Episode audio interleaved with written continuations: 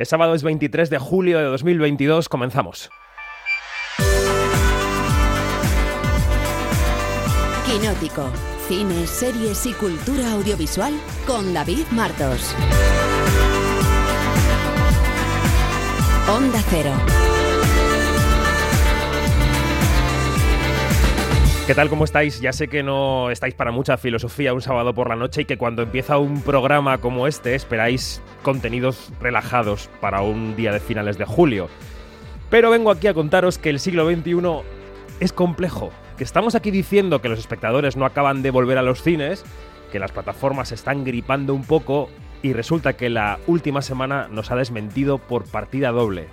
Primero, empezando por el final, Netflix ha presentado cifras del segundo trimestre del año Pierden muchos suscriptores, sí, pero como pierden muchos menos de los que creía, pues euforia, el muerto no estaba tan muerto. Y en los cines llega Santiago Segura con Padre No hay más que uno 3 y no es que haga la mejor recaudación de la saga, no, es que se convierte en la película española más vista del año y en la película española con mejor estreno desde 2016. El muerto no estaba muerto, estaba de parranda. Unidos a la parranda, soy David Martos y esto es Quinótico. Quinótico, Onda Cero. Nuevo sábado noche de Quinótico en la antena de Onda Cero. Ya sabéis, los quinóticos y las quinóticas que nos estamos acompañando entre nosotros este verano en la radio antes de que regrese el fútbol. Así que seguimos en esa línea. Recordad, estamos en quinótico.es y en redes sociales donde somos arroba quinótico, la primera con K y la segunda con C. Empezamos. Venga, noticias. Quinótico, lo que tienes que saber. Y las noticias en Quinótico llevan la firma de Iñaki Mayora. ¿Qué tal, Iñaki? Buenas noches, ¿cómo estás? Buenas noches, David. ¿Todo correcto en este sábado por la noche? Todo ok, todo ok. Siempre tienes un ojo puesto en la taquilla y esta semana, esta semana vuelve a ser semana con noticia para la taquilla española porque no solo es que Santiago Segura lo haya vuelto a hacer, no, es que se ha superado a sí mismo. Padre No hay más que uno 3 es el mejor estreno nacional desde el año 2016, Iñaki. Sí, muchos piensan que en verano la gente no va al cine, pero parece que la búsqueda del aire acondicionado puede influir. Va, bromas aparte. Padre No hay más que uno 3 se ha estrenado en su primer fin de semana con más de 2,4 millones de euros, todo un hito para el cine nacional, sobre todo en los últimos años, como decías. Gru sigue en segunda posición en el ranking por encima de Thor, que baja desde el puesto número 1 al 3, recaudando pues algo más de 1,3 millones de euros. Y completan el top 5 nacional Jurassic World, que no baja, o sea, ahí está, se mantiene, y Elvis. Como curiosidad, también, bueno, pues este miércoles asistieron al cine más de 525.000 personas, que es el récord de lo que llevamos de año. O sea que Día del Espectador, más verano, más Santiago Segura, más de medio millón de espectadores. Muy bien. ¿Y cómo está la cosa, y cómo está la cosa, decía, en Estados Unidos, Mayora? Bueno, pues en Estados Unidos la taquilla se diferencia mucho a la española. Ya sabes que ha habido semanas que nos hemos parecido mucho, pero este, esta vez mm. no. Encabeza Thor 4 con 46 millones de, dólares y le siguen los Minions con bueno, pues una amplia distancia ya que se quedan con 26 millones de dólares. En tercera posición encontramos el estreno de Where the Crowd That Sing, que bueno, aquí creo que se va a llamar La chica salvaje, que es la adaptación de un éxito en ventas de Estados Unidos, bueno, un libro, en éxito en ventas en Estados Unidos, lo que bueno, pues puede justificar su éxito. En cuarta, en, en cuarta posición, el fenómeno Top Gun que bueno, ya ha alcanzado, ya se ha alzado como la décima película más taquillera de la historia en Estados Unidos. Nada menos. Y va camino de convertirse en la novena enseguida. Y bueno, pues cierra el ranking Elvis con poco más de 8 millones de euros. Nos quedamos allí en Estados Unidos porque Netflix ha presentado cifras del segundo trimestre del año. Aquí hemos debatido mucho sobre su caída de suscriptores. Bueno, pues ha vuelto a dejar un buen número de abonados por el camino, pero resulta que no eran tantos como esperaba la compañía, ¿no? Eh, exacto. Este pasado martes Netflix publicó sus resultados del segundo trimestre de año y bueno, pues finalmente perdió unos 970.000 suscriptores, una cifra muy inferior a sus propios pronósticos y los que hacían muchísimos mm. eh, sitios en internet, mm. exacto, que se los situaban en casi 2 millones, es decir, el doble de lo que realmente ha pasado. Recordamos que el primer trimestre se saldó con 200.000 suscriptores menos y que fue la primera caída desde que se lanzó la plataforma. Y pues muchos especularon, incluidos pues algunos por aquí, que todo iba a ser, mm, iba a ir a peor. ¿No? que bueno, pues eh, iba a ser una caída desproporcionada, pero bueno, ahora Netflix parece que deposita todas sus esperanzas en su nuevo modelo, el de publicidad, que ya lo hemos comentado, para el que se ha aliado con Microsoft, como hemos podido saber hace unos días. Veremos cómo influye este modelo y si, bueno, pues si mejoran las cifras una vez se ponga en marcha. Os recomiendo que recuperéis la charla que mantuvimos aquí con Elena Neira, que es experta en distribución audiovisual y con la que analizamos todo lo que estaba ocurriendo con Netflix, que fue una charla muy interesante, un observatorio muy interesante. Las plataformas que son un dolor de cabeza para las salas de cine, ya sabemos que buscan la supervivencia.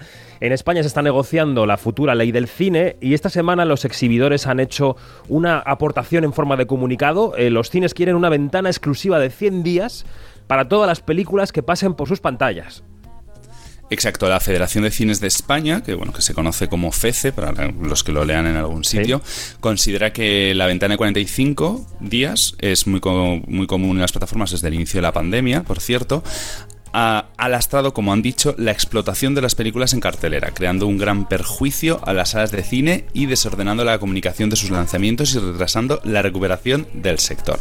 Estas son las palabras que, que han dicho piden asemejarse pues, a países vecinos, pues como son Francia, donde creo que la ventana es de 15 meses, algo que ahora mismo veo imposible. Aquí va a ser imposible, sí. Vamos. O en Italia, donde sí que son 90, que sería pues una, un número pues más o menos mm, similar a lo que se está pidiendo.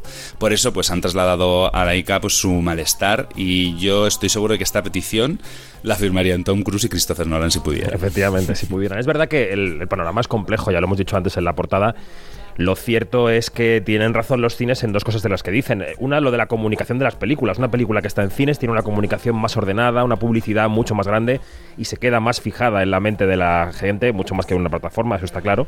Y luego es verdad que la entrada de cines se, redistribuye en, en, el sector, porque parte de la entrada va para los exhibidores, parte va para los productores, parte va para la distribuidora, en fin. Bueno, el martes 26, el próximo martes, conoceremos el grueso de la programación del Festival de Venecia.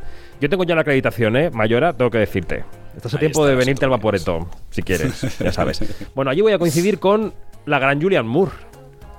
Pues sí, esta semana hemos conocido que Julian Moore será la presidenta del Jurado de Venecia. Será la octava mujer en tener este honor tras 79 ediciones y le acompañarán el director argentino Mariano Con, el director italiano Leonardo Di Constanzo, el director francés Audrey Divan. La directora francesa, Audrey Divan. Ah, de cierto, la directora francesa, perdón. ¿Qué has leído de carrerilla? La actriz, la actriz iraní Leila Atami, el guionista japonés y, e inglés Kazuo Ishiguro ah. y nuestro queridísimo director y guionista Rodrigo Sorogoy. Hombre, Rodrigo.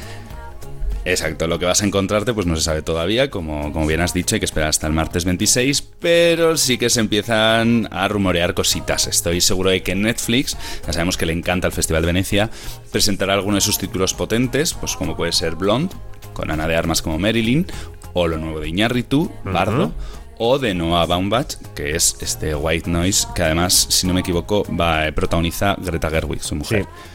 También espero que se pase Kate Blanchett con su nuevo proyecto, Tar, o eh, Olivia Wilde con su nueva película como directora, Don't Worry, Darling. Pero bueno, no se nos pueden olvidar los otros nombres que están ahí en el aire, que son Florian Zeller con The Sun, eh, Luca Guadagnino con una nueva película para Amazon, si no me equivoco, Paul Schrader, mm, Darren Aronofsky y quién sabe, Wes Anderson con Asteroid City, que es la película que, se, que se grabó aquí. Veremos qué pasa. Y por cierto, el año pasado se presentó Dune. Sí. Dune, Dune nunca, me, aclaro. Y esta semana, pues eh, recordar que han anunciado que se acaba de iniciar el rodaje de la segunda parte y me muero de ganas. Seguro que esta vez ha firmado con sangre de Villeneuve que esto no vaya a una plataforma, vamos, en 200 meses. Totalmente, vamos. Bueno, vaya lucha la de Denis Villeneuve para que Dune no fuese a HBO Max. Lo que sí veremos en HBO Max es la precuela de Juego de Tronos, La Casa del Dragón, que tiene tráiler.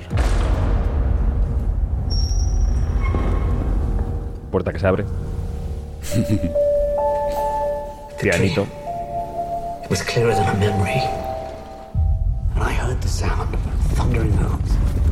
Nos queda algo más por contar de esta serie, Iñaki. Bueno, pues si hace unos días nos moríamos con el trailer del Señor de los Anillos, los Anillos del Poder, al menos por mi parte, esta semana lo hacíamos con, bueno, con este nuevo tráiler de la precuela de Juego de Tronos, La Casa del Dragón. Sabemos que la historia sucede 300 años antes de lo que nos contaban en la serie eh, precursora y nos contarán el principio del fin de la casa Targaryen, empezando por la historia de Viserys, que es elegido pues, para suceder en el trono a su abuelo. La serie se basa en la novela Fuego y Sangre, que está dividida en dos partes, aunque la segunda no ha sido publicada, algo que hace mucho eh, el autor de Juego de Tronos, no, acabar nada. Esta primera temporada tendrá 10 capítulos y podremos verla en HBO Max a partir del 22 de agosto en España. Recordar que el 21 es cuando se publican en, Estados Unidos. En casa hay tres series importantes, también importantes para esta casa, para Tres Media, que se van a presentar en el Festival de San Sebastián la segunda temporada de Cardo, La novia gitana y La ruta. Correcto, David. Media ha comunicado esta misma semana que presentará tres de sus estrenos estrella de A3 Player Premium de este año en el Festival de San Sebastián. La ruta, como dices, que es un drama que tiene la ruta de Bacalao como telón de fondo y está dirigido por Borja Soler.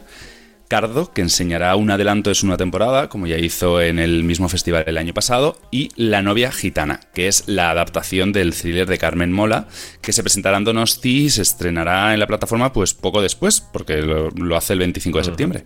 Y ya ha empezado una cita, que es la cita del cine comercial por excelencia de cada verano. Ha empezado la Comic Con de San Diego. ¿Qué sabemos, Iñaki? Pues exacto, la Comic Con de San Diego es para muchos uno de los eventos cinematográficos del año, bueno, y de muchas más cosas. Amazon, HBO Max, Disney, Netflix, todos van a estar allí presentando novedades, adelantos, trailers, mesas redondas, muchos de ellos mm, pues con estrenos inminentes como El Señor de los Anillos o La Casa del Dragón, pero también hay sitio para otros anuncios que estamos conociendo estos días, ya que, bueno, termina mañana. Se hizo la presentación del tráiler de Dungeons and Dragons, la nueva adaptación del popular juego de rol, que esta vez lo protagonizan Chris Pine, Michelle Rodríguez, Regine Page y Hugh Grant, y que se ha llevado el aplauso del público, pues, también entre otras cosas por el tono que tiene. También se ha presentado un nuevo tráiler de la serie La Búsqueda, o se ha anunciado la renovación de La Rueda del Tiempo por una tercera temporada sin haberse emitido la segunda todavía. Sí. Y muchos esperan que Disney haga grandes anuncios, pero mm, yo creo que va a ser que no va a ser así y se van a guardar pues todo para algún evento propio. Se espera, eso sí, un adelanto de She-Hulk y de Black Panther Wakanda Forever, que es la película que se estrena en noviembre, si no me equivoco. Perdona, habla con propiedad. Abogada Hulka, ¿eh? Que en este programa decimos todo como es. Abogada Hulka, cierto. Madre mía. Perdona. Madre mía, bueno. Quédate por ahí, Iñaki, ¿vale? No, no, te, muevas, porque enseguida me cuentas algunos estrenos de la semana. Pero voy a ir con la primera llamada de la noche, porque este sábado concluye una nueva edición del Festival de Cine de Sax en Alicante que en su edición 2022 ha premiado al cineasta y productor musical y experto en teorías del juego Gonzalo García Pelayo. Lo del juego lo digo por ese, ese sistema legal que descubrió en los 90 para ganar en la ruleta y que luego quedó reflejado en una película, la película de Pelayos. Bueno, pues vamos a charlar con el premiado de esta noche en Sax, con Gonzalo García Pelayo, que es premio a la trayectoria. Quinótico, la entrevista.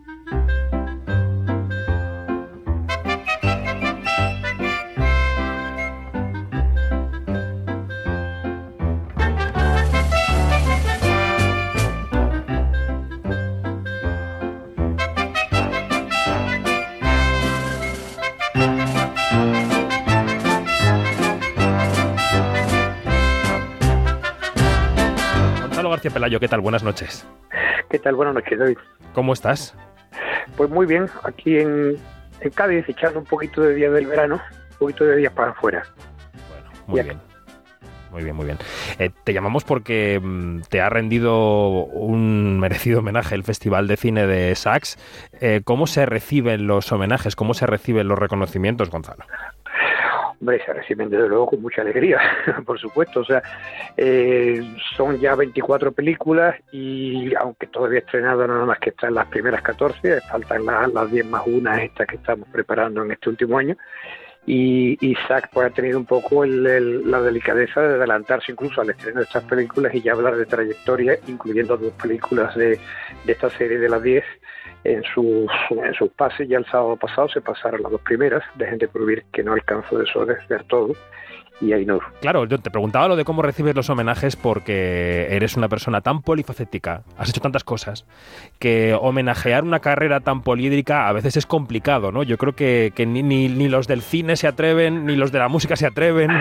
Eh, no, no, hombre, yo, yo creo que esa claramente se ha dirigido al cine, o sea, no, no eh, su director Miguel Herrera dice, bueno, también podría haber un festival de música o incluso un festival de casino. Digo, no, no, el casino no me, no me daría homenaje seguro De música sí podría haber algún festival y podríamos también repetir esto, pero Saxe lo ha centrado absolutamente en, la, en mi carrera cinematográfica. Enseguida, como mencionabas, hablaremos de ese ciclo de películas que, estás completando, pero antes quería preguntarte por tu visión sobre el cine, porque hace muchísimo tiempo que haces cine, a pesar de que ha sido durante mucho tiempo una carrera eh, pausada, digamos, eh, pero ahora estamos en medio de un debate sobre la forma de hacer cine, sobre todo donde se exhibe también.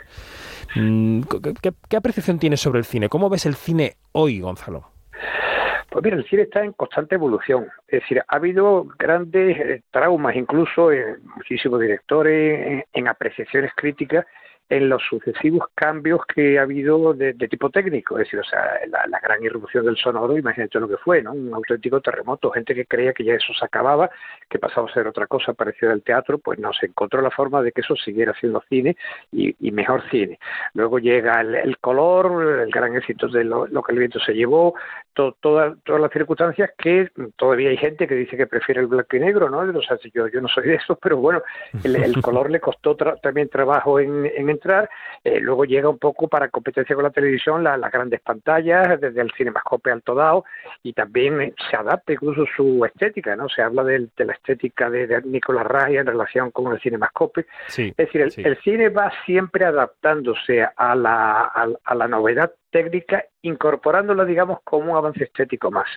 ¿Qué ocurre ahora? Bueno, pues que llega el cine fundamentalmente más fácil, más accesible para todo el mundo, porque llega el cine que se puede hacer con vídeo, con vídeo muy perfeccionado, realmente es difícil distinguir incluso en algún momento ya el cine hecho en vídeo y el cine en celuloide, solamente los muy eruditos lo, lo, lo distinguen, y hay una serie de desventajas y una serie de ventajas. Eh, fundamentalmente el poder ver la imagen inmediatamente que se ha rodado, no saber la, diferencia que es tener que esperar más de 24 horas para verlo rodado al día siguiente de verlo en el momento que se ha terminado. Es decir, ayuda muchísimo, muchísimo a, la, a, todas las cuestiones de tipo estético. No tiene ninguna comparación rodar con una cámara a rodar ya simplemente con dos. No, para una película normal, no me refiero a una cosa de un gran espectáculo, con muchas cámaras, una, una corrida de toro, partido de fútbol, no, no, me refiero a una película normal, de personajes normales, claro, no es lo mismo hacer el plano y el contraplano, eh, después eh, iluminando otra vez y tal igual que tener las dos cámaras y poder tener un poco la conversación y saber eh, qué monta no saber qué monta. Y claro luego ya ya montas lo que tú quieras pero tiene las dos tiene las dos posibilidades y, tienes el, que escucha y el que habla o al revés. O sea es decir toda, toda esa serie de, circunstancias van facilitando mucho. Y luego hay un último paso del cine, que es la, proyección. Es decir, o sea, todos hemos acostumbrado a, la proyección en pantalla grande, en cine, con más gente, y eso cambia ahora a que prácticamente el cine se ve abocado a verlo en pantalla más pequeña, aunque hay veces que la gente tiene en su casa también pantalla muy grande, ¿eh? que en relación a la distancia que se tiene con la pantalla prácticamente compensa, digamos, lo que es una gran proyección. Pero eh, hay una, una cosa que claramente falta, que es la compañía de otro público, que evidentemente calienta un poco la sala dependiendo del tipo de película que sea, y eso pues no se tiene. Pero tiene otras ventajas, y me lo decía un amigo, por ejemplo, que puedas parar la película, que puedas ir para atrás, que puedas volver a ver algo que te has distraído y que no has entendido bien, que al día siguiente la puedas repetir. O sea, todo, ese tipo de cosas son muy importantes, lo cual hace que nosotros eh, eh, podamos añadirle mucha más densidad a las películas y yo desde luego eso hago. Es decir, sé que la película, eh, si hace falta, puede ser vista por una segunda vez o puede ser repetida alguna secuencia y entonces, aunque eso pudiera parecer que pierde fluidez la película, gana en densidad mis últimas películas son mucho más densas que las primeras. ¿Por qué? Porque estoy acostumbrado ahora a, bueno, estoy acostumbrado, me empiezo a acostumbrar a que el público que me pueda seguir en las películas, el poco público que me sigue en las películas, me sigue con mayor intensidad que nunca.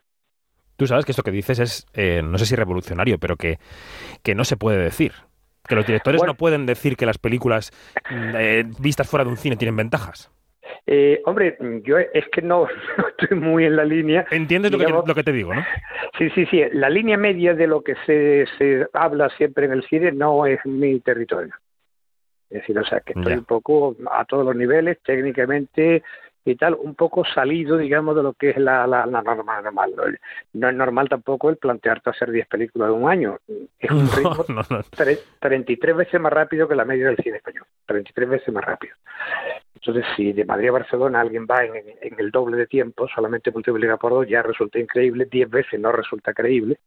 y 33 veces no resulta creíble. Eso es lo que hemos hecho y bueno, pues son otras maneras de producir, otras maneras de realizar algo que en cualquier caso, si alguien pudiera protestar de que no es cine, eh, la respuesta inmediata sería, bueno, pues es expresión audiovisual, eso es absolutamente seguro, o sea, no se puede.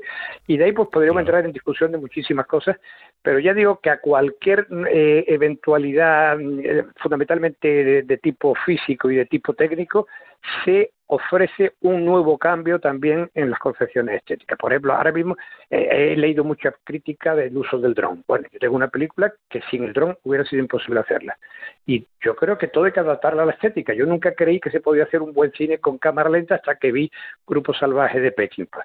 Es decir, todo es perfectamente adaptable a alguien que de alguna manera controle el valor estético que tiene ese avance técnico y lo, y lo, y lo mida de verdad con, con, la pausa y con la tranquilidad suficiente para que... y luego ya eso se integra. Eh, ya digo, el sonido costó mucho hasta que Chaplin dijo, ¿cómo que no? Si, si yo, el sonido es como otra segunda pantalla. Y entonces pues tenemos a, la persona que está mirando el tren, no hace falta ver el tren, solamente con el ruido del tren estamos viendo el tren como la otra pantalla. Claro, un avance formidable contra los pacatos que no querían el sonido porque creían que el sonido hacía perder un poco la estética que ya del cine. Pues lo mismo pasa ahora mismo con el dron, con todos los avances técnicos que siempre hay un primer rechazo y luego, sin embargo, pues se puede perfectamente adaptar y añadir como un logro estético más. Hablemos del proyecto de las 10 películas más una, porque he leído que el presupuesto de todo el conjunto es similar al de una película media española, creo que has dicho en alguna entrevista. Eh, te quiero preguntar por el concepto, ¿por qué ese ritmo tan intenso de rodaje? ¿Por qué acotarlo tanto en el tiempo? Si hay una unidad temática entre las 10 eh, u 11 películas, cuéntanos cómo nace esto. Bueno, fundamentalmente fue una cuestión personal. Había terminado de hacer un montón de viajes con mi pareja de entonces terminé con ella y tenía, o terminó ya conmigo más bien, y tenía el interés un poco de revisitar esos sitios, algunos recientes, de, visita reciente, otros algunos, algunos más antiguos, para mm, crear, digamos, algún tipo de historia que tuviera que ver un poco con el sitio. O sea, fundamentalmente eh, que los sitios vibraran con los personajes que están delante y que los personajes vibraran también por la influencia que tenía ese sitio, esa localización y por eso hemos planteado una película que en las épocas buenas para rodar del año hemos podido rodar fundamentalmente en, en, Sevilla, luego en otras partes de España en otoño, luego también en Kazajistán en verano, que es el único momento aceptable para, para poder rodar allí, en la India en enero, que es prácticamente también el único momento del invierno en el que no hace un calor que, que, te, que te inhibe completamente, o en Argentina también en, el, en la primavera suya. Es decir, que de alguna manera encajaban la fecha del año bien para ir recorriendo de nuevo estos sitios, a las que añadimos luego dos películas ya de alguna manera en interiores, que no tienen nada que ver con eso, que son como resúmenes un poco ideológicos y sentimentales del, del resto de las películas, y planteamos que eran factibles hacer las siete que iniciamos primero, Luego, dos de las siete se convirtieron en, dobles, o sea, películas que, en vez de una hacíamos dos, prácticamente los mismos decorados, eh, los parecidos al lado, no exactamente el mismo, y de nuevo con otros actores, otra historia, otra cosa completamente diferente, o sea, películas completamente diferentes, pero aprovechando, digamos, el, el viaje, el envite, y luego añadimos dos, como te digo, y eso ya pues hizo el, monto de 11. Pues emplazados quedamos para el otoño para hablar de nuevo con Gonzalo García Pelayo en una conversación más amplia que esta, que era simplemente una felicitación por su homenaje en Sax. Gonzalo, gracias y disfruta del resto del verano, que te viene un otoño bastante cargado de cosas, ¿eh? David, muchísimas gracias y, sí, espero que nos veamos en los estrenos de las películas que va a tener lugar a Madrid y donde espero verte casi todos los días, si no puedes a las 11. alguna que otra iremos, no sé si todas, pero alguna que otra iremos. Bueno, ya en una, en una, primera oleada vemos alguna y, y luego ya habrá otras oleadas. Muy bien, Gonzalo, un abrazo, gracias. Un abrazo. Quinótico, lo que se estrena.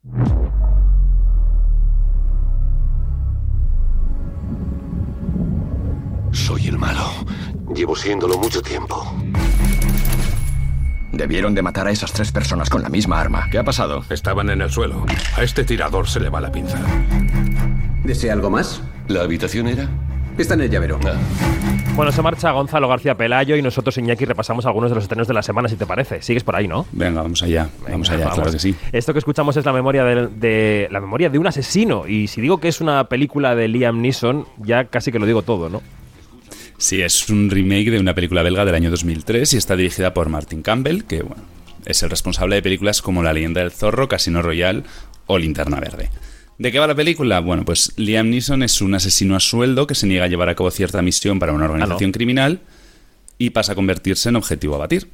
Completan el reparto Guy Pearce y Mónica Bellucci, que por cierto acaba de pasar por el Festival de Sí. Peralada poniendo voz a las cartas de María Calas. Sí, sí, cierto. Llega también a la cartelera una candidata al Oscar, Lunana, un Jack en la escuela. Es la primera película de Bután que optaba a la estatuilla. El argumento, bueno, es que un joven profesor acaba dando clase en la escuela más remota del país, sin electricidad, prácticamente sin pizarra. Así suena Lunana. ¿Quieres renunciar a un puesto público para ser cantante en el extranjero? Está en el cuarto año de los cinco años de servicio obligatorio. Acaban de informarnos de que necesitan un maestro en Lunana. Es probable que sea la escuela más aislada que haya en el mundo. Hace unos días pudimos hablar con Pau Choying Dorji, que seguro que no se dice así, que es el director de la película. ¿Me ayudas a traducir un par de cortes de la entrevista, Iñaki? Vamos a ello. Venga. Mientras no tenga que decir ese nombre. de No, no, no, no, no, ya lo he dicho yo. Es la primera película de este director, que ya está preparando la segunda. Y le preguntábamos si no le parecía que era una temeridad irse a rodar a un pueblo, a ese pueblo, a Lunana, que en la vida real tampoco tiene electricidad ni agua corriente. Yes, uh, it was a big risk. You know, it was a big risk because uh, one of the challenges of shooting in Lunana was that there's no electricity there. Uh, so we were in pre-production for almost a year and a half, where we had, uh, you know, so many Dale, horses and mules. Sí, corrimos un gran riesgo. No hay electricidad en Lunana. La preproducción duró un año y medio y utilizamos muchísimos caballos y mulas para carrear nuestros equipos solares. Lunana está tan lejos que ni siquiera tuvimos tiempo de probar si los escenarios funcionaban. Tuvimos que hacerlo directamente.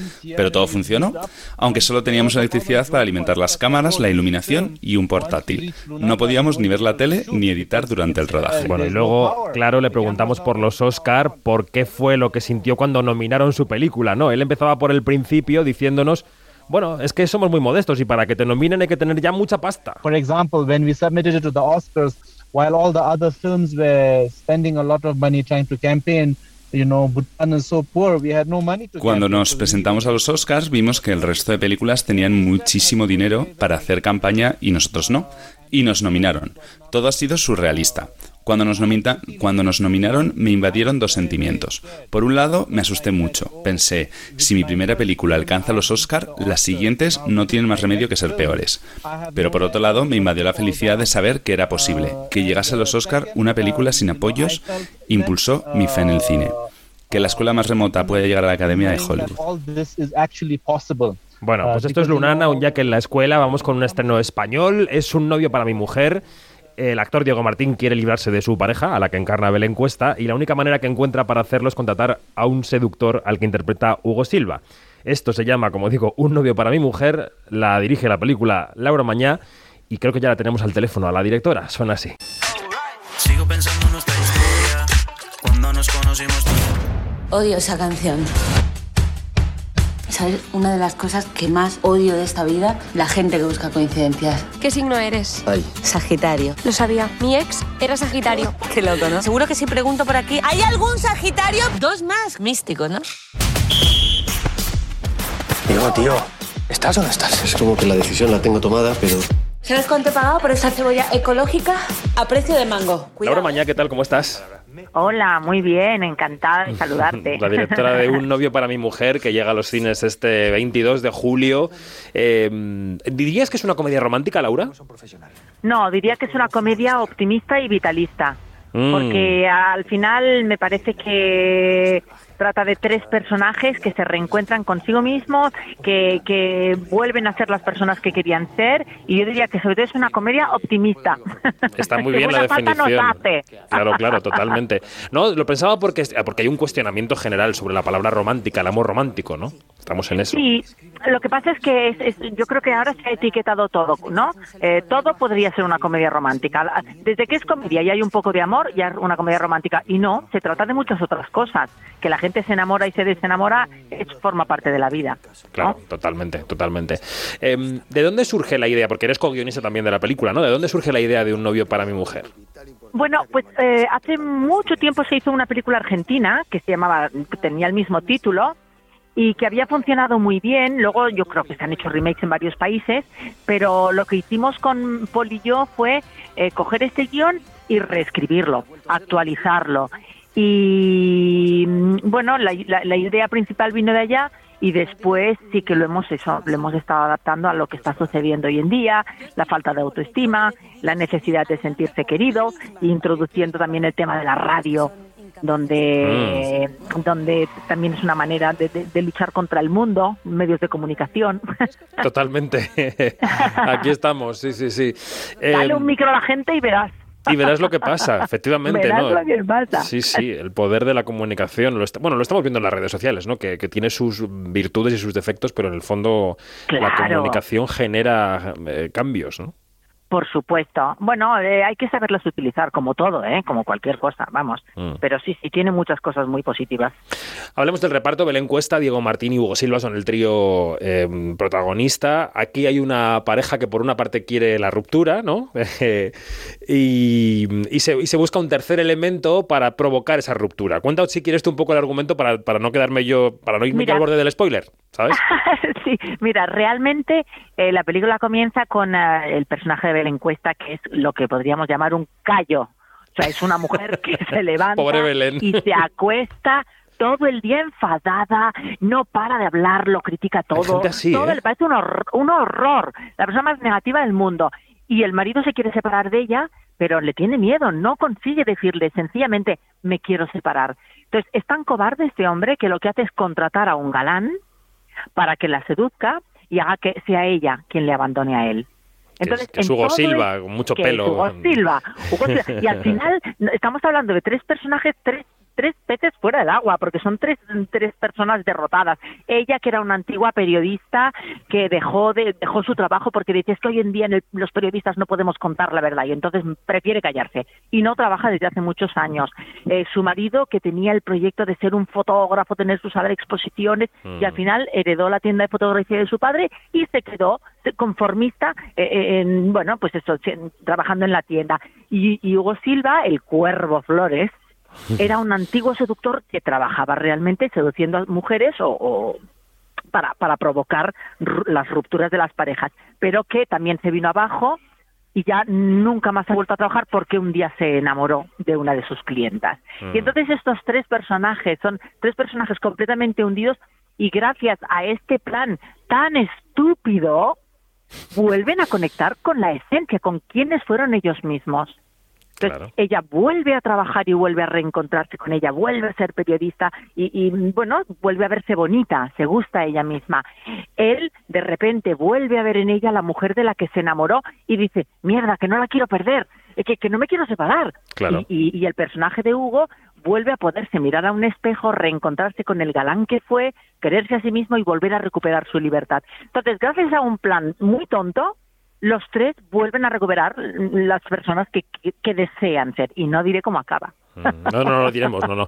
Eh, decías que es una comedia optimista y fíjate, estaba pensando yo también con la descripción que hacías del personaje de Belén, que cuesta mucho levantarse por la mañana y no levantarse ya un poco enfadado, ¿no? Pones la radio, ¿no? Que es lo que yo hago por las mañanas, y ya, ya salgo a la calle como con otro- ya con mal café, porque la, Mira. está feo el mundo, ¿no? Bueno, eh, pero yo creo que vos, los medios de comunicación tien- tenéis mucha responsabilidad en esto, ser, sí, Porque de la misma manera que pasan cosas terribles, pasan cosas increíbles en el mundo. Hay gente buenísima, hay gente, entonces, pero claro, eh, yo creo que lo, lo malo, la gente mala es como más comercial. Esto también pasa con las series, con, ostras, yo a veces digo, es que yo tengo ganas de hacer cosas de gente buena, de gente, de Mm. gente que se ría, de gente que hace buenas acciones. Entonces, mm, para eso yo siempre animo, incluso en los telediarios, por favor, que den buenas noticias, que es muy importante. Mm. Muy importante que esto se contagie, que la gente se quiera identificar con los que hacen buenas cosas y no todo el día que si Putin, que si la guerra, que si, eh, que si el COVID, que, oh, bueno, es que claro. Bueno, es un equilibrio, ¿no? No. Tenemos que contar también lo positivo, ¿no? Exacto. No, no dejar de contar lo negativo, sino contar también lo, lo positivo. Exacto, exacto, que también forma parte de la, de la vida y están Mm. pasando cosas maravillosas. Mm. Entonces, sí, por eso yo digo, ay, os animo a todos los medios de comunicación a que lancéis mensajes positivos. Mm. Te he leído eh, mm, decir que, mm, que la comedia, que quieres reivindicar la comedia como un género mayor. ¿Esto hace falta? ¿Quién quiere reivindicar la comedia? No, que como tú con tu mayor? trabajo querías reivindicar la comedia como un género mayor, que el drama suele tener el prestigio, ¿no? De, de- del gran Bueno, pero género esto pasa siempre. Esto pasa siempre. Siempre parece que una película, una comedia, quiere decir que no es una película seria, ¿no? Y a mí Mm. me parece que hay mucha responsabilidad en hacer una comedia con personajes sólidos. Que, que la gente se ríe cuando ve una película no quiere decir que esta película sea menos importante o menos necesaria de ser contada. Lo que pasa es que tú te vas a... Pero esto pasa en cualquier festival. ¿Quiénes son las grandes triunfadoras? Las de denuncia, las películas sociales, las, los dramas. Mm. Entonces digo, bueno, yo siempre pido que la comedia y las historias bonitas tengan lugar dentro del prestigio y dentro de su reconocimiento. Sí, sí, no, no, totalmente, estamos de acuerdo, estamos de acuerdo. Ya. Y, mm, y otra de las constantes de tu trabajo, no solo el trabajo más, iba a decir documental, pero bueno, histórico, reivindicando algunas de las grandes figuras políticas femeninas de nuestro país, eh, también en la ficción pura y dura y en la comedia, es, eh, mm, digamos, poner en la pantalla personajes de mujer que no sean los clásicos, los tópicos y los típicos. Exacto, yo creo que la sociedad ha cambiado mucho. Creo que en las películas de hace unos años ya no se ven representadas las mujeres de hoy en día. Y entonces, efectivamente, al margen de, de de recuperar estos personajes históricos, porque no aparecen casi ni en los libros de texto, y son mujeres que han cambiado nuestra historia Mm. y que han sido olvidadas por el hecho de ser mujeres. Entonces digo, esto es muy injusto. Entonces digo, habría que reescribir estos libros de texto y hay que hacer que la, que la gente joven conozca también la historia de estas mujeres. Y por otro lado, me parece que hoy en día, eh, yo, bueno, eh, mi hija, sus amigas, es que no se ven identificadas con las princesas de Disney. Y princesas de Disney, te hablo también de comedias románticas de, de, de, de treintañeros, ¿eh? Mm, o sea, mm. la escena donde baja la chica por las escaleras, todo el mundo la mira, wow, se ha transformado, se ha puesto los tacones y el vestido. No, no hace falta. O sea, son mujeres independientes, mujeres libres, mujeres fuertes, que toman sus propias decisiones y, y que ya no necesitan a los hombres para que les digan cómo tienen que ser. Entonces, digo, yo reivindico sencillamente una sociedad que me parece que refleja mucho el cambio actual y mucho más igualitaria. Mucho más equivalente. Yo siempre digo, no somos iguales, somos equivalentes. Está bien esa Iguales no- distinción. iguales no queremos ser. Yo no quiero ser igual que los hombres. Yo quiero ser diferente y que los dos nos aportemos, ¿no? Claro. Unos a otros. Está bien, está muy bien. Mm. Claro. Em, el, el, digamos, el cambio del caudal del- de, tu carrera como actriz a tu carrera como directora fue algo buscado, Laura. Mira, yo creo que yo he trabajado muchos años de actriz. Si ahora he dejado de hacerlo es porque ya no me llaman. Esa es la realidad. Y mm, el, el vínculo realmente entre una cosa y otra fue la escritura. Escribir es algo que he hecho toda mi vida. Y entonces sí que mi primera película, Sexo por Compasión, bueno, fue eh, la curiosidad de escribir un guion, ya que había leído tantos como actriz y cuando lo tuve escrito y me puse a pensar quién a quién se lo podía presentar, eh, quién sería el director adecuado, etcétera, la misma productora me dijo, "¿Y por qué no pruebas a hacer un corto y a ver cómo te sientes?"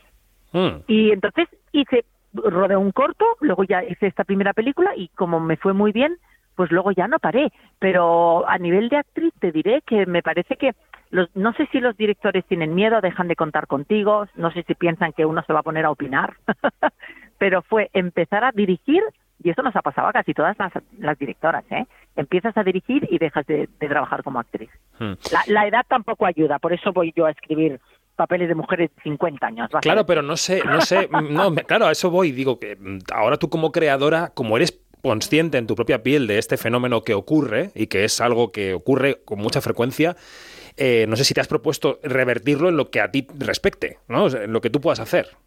Bueno, yo en cada película la verdad es que no, no, no, para mí tampoco es una lucha. Yo me tengo que, divertir y contaré la película que pues que en ese momento tenga ganas. De una manera implícita siempre va a estar esta defensa y siempre habrán personajes que sean interesantes de mujeres y de hombres. ¿eh? Pero sí, no sé, tampoco tengo mm, el objetivo de, de hacer, de, de reivindicar en todas mis películas, escribir papeles de estas mujeres. No, si mañana quiero hacer una peli de un delfín, hago una peli de un delfín. Es decir, claro que sí. Entonces digo, yo, para, yo, yo- para mí tiene que ser algo muy lúdico, Perfecto. con toda la responsabilidad que ello conlleva. ¿eh? Sí, sí.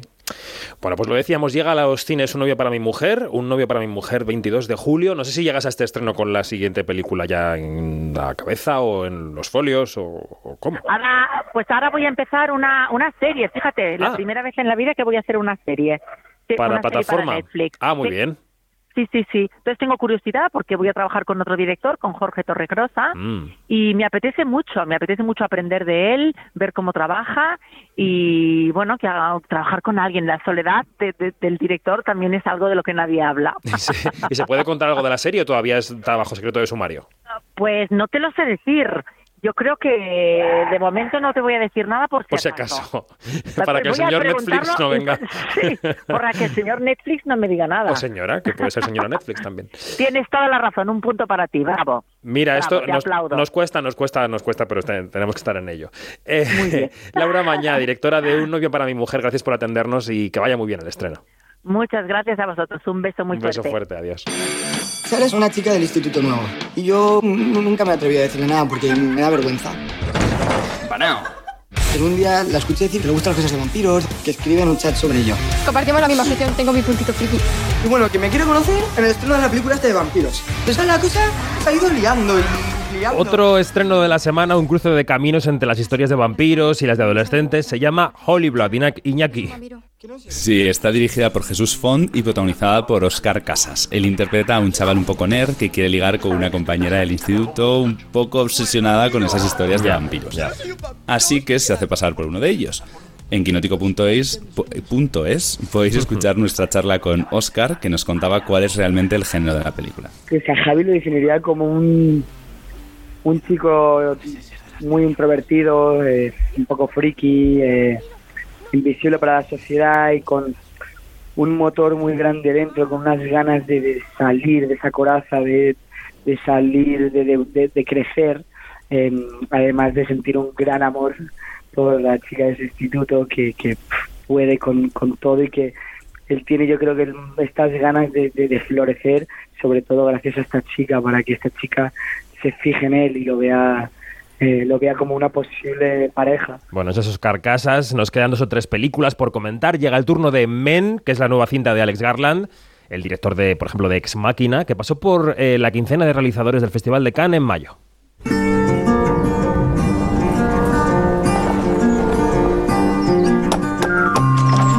Hello. Hi.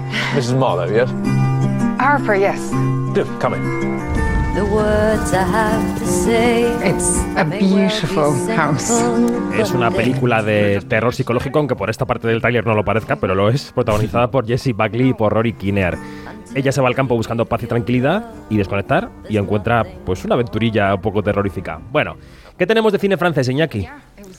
Pues en esta semana, con una lista interminable de estrenos, tenemos tres películas galas. La primera es Un escándalo de Estado, de Thierry de Peretti, sobre la existencia de una red de narcotráfico eh, amparada por el Estado francés. La segunda es Alta Costura, de Silvio Hayón, que es un homenaje a las mujeres que están detrás de los grandes talleres de moda.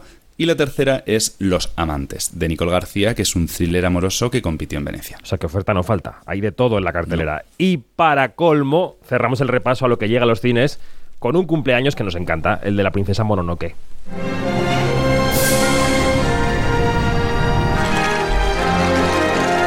La película de Miyazaki, que cumple 25 años y vuelve a los cines. ¿Tú eres fan? Vuelve. Soy fan, de hecho, bueno, soy fan ahora. En su momento yo la vi en el 97, la vi en el cine, es de las primeras películas que vi en el cine. Y, Y no. y voy a decir que salí un poquito acojonado de la peli. Porque esperabas ver eh, Hércules o el Rey León y no era eso, claro. Correcto, Es y no, no, no tiene nada que ver. Pues Iñaki Mayora, gracias por todo y hasta la semana que viene. Nos vemos, David. Hasta luego, te dejo porque vamos a hablar de Sonora, Adiós. esa gran plataforma de entretenimiento en audio que ha nacido esta semana y en la que habrá producciones de grandes directores de nuestro país, como Daniel Sánchez Arevalo, como Fernando Trueba o como Isabel Coixet. Esta plataforma Sonora va a ser el centro de nuestro observatorio. Quinótico, Observatorio en Bremen.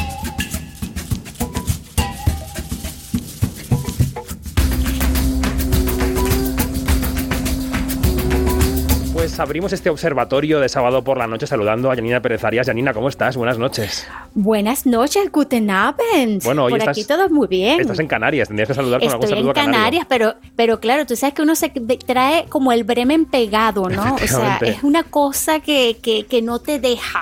Bueno, y hoy tenemos una invitada especial en este observatorio porque esta semana se ha lanzado Sonora, una plataforma que nos interesa mucho y de la que queremos hablar. La invitada es Isabel Cochet. Buenas noches.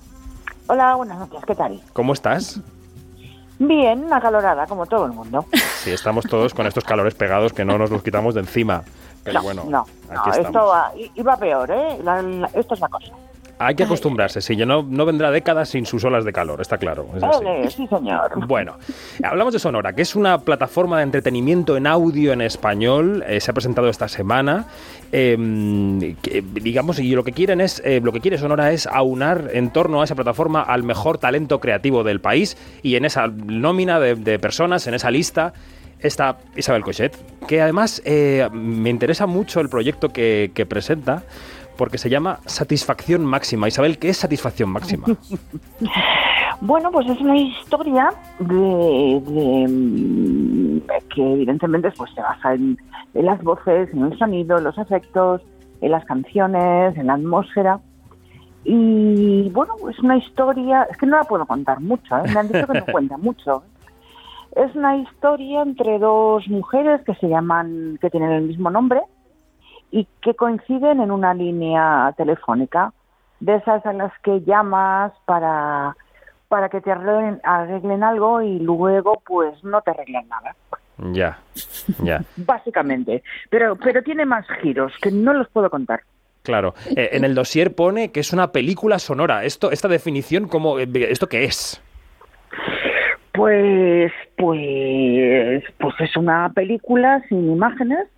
Bueno, en realidad sí que hay imágenes, ¿no? Son las imágenes que tú te creas en la cabeza a partir de unas, de unas voces, de unas voces que dicen muchas cosas, que ocultan otras.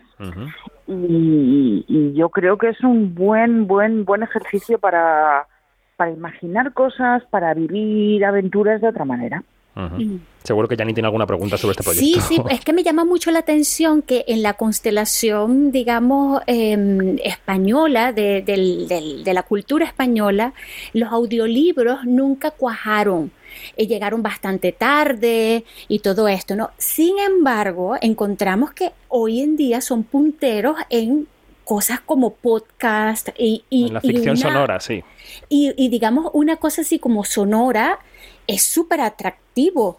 Eh, y yo quería saber, Isabel, cuáles son tus referentes en cuanto a, a esto de escuchar y, co- y qué tan importante es para ti lo de las historias que te, que te susurran en la pata de la oreja. Pues, pues sí que lo es. De hecho, he descubierto pues, muchísimos podcasts interesantes. A mí me gusta el podcast dramático, ¿no? No, no me, a mí, un, o sea, un coñazo allí de dos, la verdad, de dos personas hablando sobre física cuántica, no me puede interesar menos. Porque, sobre todo porque creo que, que, que para eso están los libros, ¿no? Que, que de divulgación o de, de los ensayos, ¿no? Creo que la- las posibilidades que a un creador le ofrece un formato así son, son ilimitadas y llevo mucho tiempo escuchando muchos, pues muchas historias. Sobre todo hay, hay un país donde mm, en Canadá he descubierto pues gente que hace cosas increíbles, ¿no? O sea, follet- o sea folletines mm, muy modernos, muy bien pensados, con mucha magia, con mucha poesía y, y, y a esto sí que me he enganchado. Yo reconozco que a, a este rollo supuestamente cómico, ¿no? De, de gente que te quiere hacer reír o... No sé, yo ahí, ¿qué quieres que te diga? Pero bueno, cada uno tiene sus, sus, apetencias y sus cosas. Mm. De todas maneras, también es verdad que yo hace años que hago un, un programa de radio en, en, en Radio 3 y aunque no tiene un formato pues como los de los de Sonora, sí que de alguna manera hago pues muchos programas temáticos que intento, sobre todo intento que no aburran, que es muy importante, que sumerjan al, al oyente en, mundos a través de sonidos, de canciones, de atmósferas, de poemas, y, y sobre todo que sean lo, lo menos lineales posible, ¿no? Porque ya ya la vida tiene tiene su lineal- linealidad y sus cosas. Yo quería preguntarte si, si en tus películas estás, mm, bueno, evidentemente una directora está encima de todo, ¿no? De todos los procesos de la película, pero ¿cuánto te preocupa la técnica del sonido, el montaje de sonido? Muchísimo. Y si aquí has estado también encima de cada, cada segundo, ¿no? Supongo que sí. Hombre, hay- que yo he hecho una película que se llama Mapa de los Sonidos Exacto. de Tokio, No- donde nos consta, nos consta. el protagonista es un ingeniero de sonido. O sea, de verdad, si hay un director al que le importa el, sonidos, a mí, ¿por qué? Porque es que tiene una fuerza increíble. O sea, tú, yo recuerdo uno de los momentos mm, más alucinantes de, de, que he pasado en, un, en una sala de sonidos cuando de repente a una escena que no acabamos de encontrarle el punto, pues a, mm, a Rebeca, la ingeniera de sonido, se le ocurrió poner el sonido de una serpiente que no cuajaba nada, ¿no? Porque era una escena en una calle de Tokio. Y de repente fue como, guap, ¿no? La escena cambió, la escena creció y sobre todo la escena tuvo el, el tratamiento del sonido que le hacía falta para, para crecer. Y, me he pasado muchas horas en salas. Me encanta probar nuevas cosas, de repente pues cambiar sonidos, acelerar, eh, crear atmósferas con, con, con objetos o con cosas que no tengan nada que ver, ¿no? Yo creo que es un gustazo total. Y, y esa, esa apetencia de, de, digamos, de experimentar y todo esto, ¿te se ha dado de manera fortuita o se ha dado más bien con cosas que, mm, que tú dices, ay, esto me, mm, creo que esto podría sonar bien, creo que aquí hay, hay alguna, Podría alguna ser audio, ¿no? En lugar posibilidad"? de. Podría, podría funcionar sin imágenes, ¿no? Eso. Sí, lo que pasa es que cuidado, no, o sea, es- eh, eh, evidentemente pues uno busca cosas, ¿no? Pero también el azar te da cosas. Claro. O sea, de repente el, el, pues saber pues, que de repente tú escuchas, yo qué sé, pues una secuencia que se escucha al revés y de repente ese al revés que es pues pues pues porque estaban poniendo otra otra bobina o lo que sea, porque se han confundido de pista. O sea, de repente eso te da te da un, un camino, ¿no? Y, y yo como a mí me gusta, a mí lo que más me gusta en, el- en la vida es complicarme la vida. me encanta. Lo sabemos. Claro, claro. Yo estaba pensando en el proceso de casting, ¿no? Porque cuando eliges a un actor puede tener un peso su imagen, su porte, su manera de transmitir corporalmente, pero ahí está la voz, ¿no? No sé si la voz de repente en este el proceso de casting, claro, cobra una importancia que en las películas visuales no tiene o también la tiene. o me la tiene, porque un actor es todo, ¿no? Es presencia, es, es gesto, es maneras de moverse y es voz. Eh, lo que pasa es que un poco la, la, la destilación de todas las, las cualidades de un actor o una actriz está en la voz. Y, y yo tengo que reconocer que esto lo he escrito con dos actrices, que son las que lo van a hacer, eh, pero que también en no puedo decir. Es todo muy secreto, muy top secret. Sí, sí, ya veo. Pero vamos, estará, estará listo pronto y son dos bu- buenísimas actrices española, españolas a las que adoro, la verdad. Bueno, que pero que me imagino que teniendo tú, perdona David, que No, no. teniendo tú un gran nombre, o sea, eh, tú dices la Coixet, Isabel Coixet, la Miss Wasabi y este, Y todo el eso mundo basta, se pone ¿no? en fila. O sea, ya así como que, ¿dónde es? ¿Dónde, dónde, a dónde tengo que hacer la fila? O sea, eh, es una cosa que, que tú, a ti no te cuesta convencer a nadie, ¿no? Para que te acompañen en- en meterte en problemas, digo. No, la verdad es que no. Me cuesta poco, a veces me ha costado más, pero yo creo que como las dos actrices maravillosas eh, saben que lo he escrito para ellas, pues, pues enseguida me dijeron que sí. Bueno, tenemos que ir terminando esta conversación con Isabel Coixet eh, y antes de despedirte eh, quiero recordar, Janina, que estaremos también con ella seguro en San Sebastián porque se presenta allí El Techo Amarillo, que es un documental, ¿no, Isabel? Sí, es un documental sobre un caso real, con, con, con gente real, con, con, mujeres reales que, que sufrieron pues una serie de abusos en una escuela de teatro. Y yo creo que es un, es un documental sobre sobre la manipulación, sobre los abusos, sobre los silencios cómplices. Y bueno, las protas son un grupo de chicas, de mujeres muy, muy, con mucho coraje, muy valientes que, que, que yo creo que explican muy bien. Yo creo que es un documental muy didáctico, ¿no? Y que y que para las nuevas generaciones es un buen es un buen ejercicio verlo. Pues allí estaremos, Isabel Coixet. Muchísimas gracias y eh, Muchas gracias. y deseando que salga ya este satisfacción máxima en Sonora, ¿eh? Ahí estamos, con todo, con el techo amarillo, satisfacción máxima, actrices, es, es un no vivir. Bueno, pues no vivir a veces es vivir, ¿eh? O sea que dale, dale duro. Un Más beso, Isabel. más. Venga, hasta luego. Hasta luego, Janina. Adiós. También te despido a ti. Adiós, hasta la semana que Ok, viene. un abrazo, adiós. Adiós, adiós.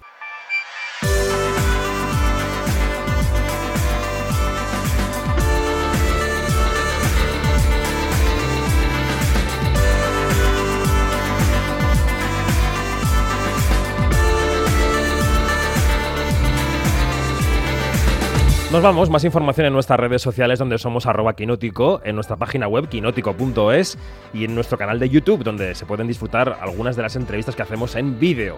Gracias a Nacho Arias por estar en la dirección técnica del programa. Quinótico, la primera con K y la segunda con C, vuelve a la antena de Onda Cero el próximo sábado. Os quedáis ahora con toda la información del deporte en la antena de Onda Cero. Hasta luego.